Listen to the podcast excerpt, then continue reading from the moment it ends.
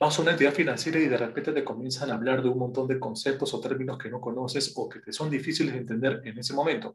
No te preocupes que aquí llegó Aprendiendo con RTC. Hola, bienvenidos a rebajatucuentas.com. Hoy vamos a comenzar con una serie de videos cortos, sencillos, pero claros, acerca de términos que tienes que manejar al revés del derecho cada vez que te desenvuelvas en el mercado financiero. Te aseguramos que estos conceptos te van a ayudar muchísimo a ampliar tus conocimientos y a manejar de una mejor manera tu dinero. Tomaremos las letras del abecedario y vamos a explicar eh, su significado de manera simple y directa. Bueno, empezamos de una vez. Hoy vamos a ver la letra A. La A de activo, ahorro, amortización, apreciación, arrendamiento, auditoría y aval. Activo representa todos los bienes y derechos que tiene una empresa o persona. Dentro del concepto de bienes están el efectivo, los inventarios, los activos fijos o propiedades. Dentro del concepto de derechos se pueden clasificar las cuentas por cobrar, las inversiones en acciones, las valorizaciones, etc. Ahorro. Se llama ahorro al excedente de cualquier bien económico al final de un periodo. Comúnmente podemos hablar de ahorro a la acción de apartar un porcentaje del ingreso mensual que obtiene una persona o empresa con el fin de guardarlo para un futuro. Amortización. Es cuando el deudor paga al prestamista o institución financiera un monto parcial o total del capital. Con esta acción se reduce la deuda y por ende los intereses que se cobrarán por el préstamo. Cabe recalcar que no es lo mismo amortizar que adelantar cuotas. Apreciación explica el aumento que experimenta un bien o servicio debido a una serie de factores de tipo externo. Las variaciones en términos de valor que suponen la apreciación pueden suceder respondiendo a múltiples factores o circunstancias externas, así como de la naturaleza del mercado o el territorio que se estudia. La mayoría de estas causas tienen que ver con cambios en oferta o la demanda existentes para ese producto en particular. Las motivaciones pueden ir desde el seguimiento de tendencias y modas, aparición de bienes sustitutivos, situación de escasez repentina o dificultades en la producción. Arrendamiento. Un arrendamiento es una relación entre dos partes contractuales mediante el cual se produce la cesión por un tiempo determinado de un bien o servicio. A cambio, la parte que aprovecha esa posesión debe realizar una contraprestación económica. Este tipo de relación basa sus condiciones principales en un contrato o documento de arrendamiento, el mismo indica la identidad de las partes intervinientes, el arrendador y arrendatario, la cuantía económica de la operación, el tiempo en el que el arrendamiento va a ser efectivo y también existen ciertas condiciones pactadas para casos como mal uso del activo cedido, su deterioro e inclusive hasta su destrucción. Auditoría. Una auditoría en el contexto de la economía y el mundo empresarial es el proceso de evaluación minuciosa de una sociedad u organización con el ánimo de conocer sus características específicas, así como sus fortalezas y debilidades. Principalmente una auditoría mm, persigue localizar aspectos relacionados con la rentabilidad o la eficiencia en los diferentes departamentos o delegaciones corporativas que conforman una empresa. Aval el aval es un activo que una persona u organización presta como garantía en pro de cumplir con una obligación en la que se ha predispuesto. Con garantía nos referimos a que el obligado presenta un bien como fianza o promesa de pago. Dicho bien podrá ser de propiedad del prestamista si el obligado no cumple con la devolución de su deuda. El aval se utiliza para dar seguridad jurídica a una transacción, de esta manera, si no se contara con un aval, el propietario podría negarse a devolver el préstamo sin que ocurriera absolutamente nada, dejando un pago fallido al prestamista.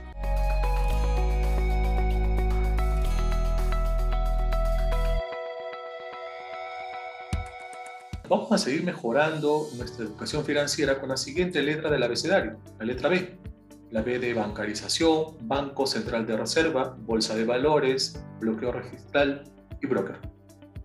Bancarización. Grado en el que los habitantes de un país hacen uso de los productos y servicios que ofrecen las entidades financieras. Un indicador de este concepto es comparar crédito como porcentaje del PIB. Banco Central de Reserva el Banco de Reserva del Perú fue creado en 1922. Fue transformado en el Banco Central de Reserva del Perú en 1931. Es una persona jurídica de derecho público. tiene autonomía dentro del marco de su ley orgánica. La finalidad del Banco Central de Reserva del Perú es preservar la estabilidad económica. Sus funciones son regular la moneda y el crédito del sistema financiero, administrar las reservas internacionales, emitir billetes y monedas e informar periódicamente sobre las finanzas nacionales. Banco Mundial. El Banco Mundial es una de las instituciones más grandes de asistencia para el desarrollo que trabaja en más de 100 economías del mundo y fue establecido en 1944 en Bretton Woods y tiene su sede central actualmente en la ciudad de Washington en Estados Unidos. Presta directamente a gobiernos o terceros con el aval de estos. Su propósito es alentar la inversión privada con préstamos de sus propios recursos. El banco se financia con la contribución de sus miembros en proporción a la participación de cada uno de ellos en el mercado mundial y a través de colocación de bonos. El bloqueo registral. El bloqueo es una medida registral que se inscribe en el registro de predios con la finalidad de reservar la prioridad del acto o contrato en formación, tales como una compraventa de inmueble o una hipoteca. Este procedimiento registral es muy utilizado por las entidades financieras antes de otorgar un crédito hipotecario pues con ello se impide la inscripción de actos diferentes al que se desea concretar, compraventa de un inmueble, por ejemplo, como pueden ser también la solicitud de otra compraventa, hipotecas u otros contratos relacionados a la disposición de bienes. Al solicitar el bloqueo, el comprador tendrá la seguridad de poder inscribir su derecho y en el que el intervalo no aparecerá otro comprador. Una pequeña pausa para recordar que también sigas a Rebaja tus cuentas podcast, el podcast donde hablamos sobre economía diaria, alza del dólar, qué hacer con la FP, la ley de tope de intereses y más. Estamos en Spotify, Facebook, Instagram, YouTube y Anchor. No lo olvides. La bolsa de valores. La bolsa de valores es el mercado organizado en el que se negocia públicamente la venta y compra de títulos de renta fija y variable, como acciones, obligaciones, bienes, materias primas, etc. Las bolsas facilitan y regulan los cambios comerciales y ofrecen un magnífico medio para conocer las condiciones del mercado. Los bienes que se negocian en las bolsas deben reunir las características de estandarización, fungibilidad y abundancia para negociarlos con fluidez. Cada país cuenta con su propia bolsa de valores. Bono.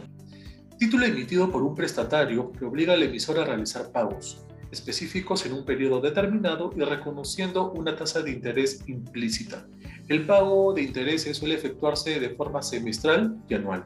Los emisores suelen ser gobiernos, municipalidades entidades financieras. La diferencia entre un bono y acción radica en que comprar un bono es ofrecerle un préstamo a la compañía que lo emite, mientras que al comprar una acción compramos parte de la empresa y nos convertimos en socios. Broker es aquella persona o entidad que actúa como intermediario entre un comprador y un vendedor en transacciones de valores, cobrando una comisión.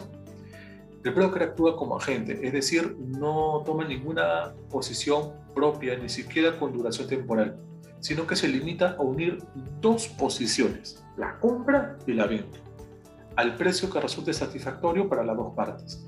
Existen brokers de seguros, de créditos, de acciones, etc. Bien, desde ahora y cada vez que escuches estas palabras, no solamente las vas a entender, sino que también podrás explicarlas con tus propias palabras. Recuerda seguirnos en nuestras redes sociales como rebajatucuentas.com.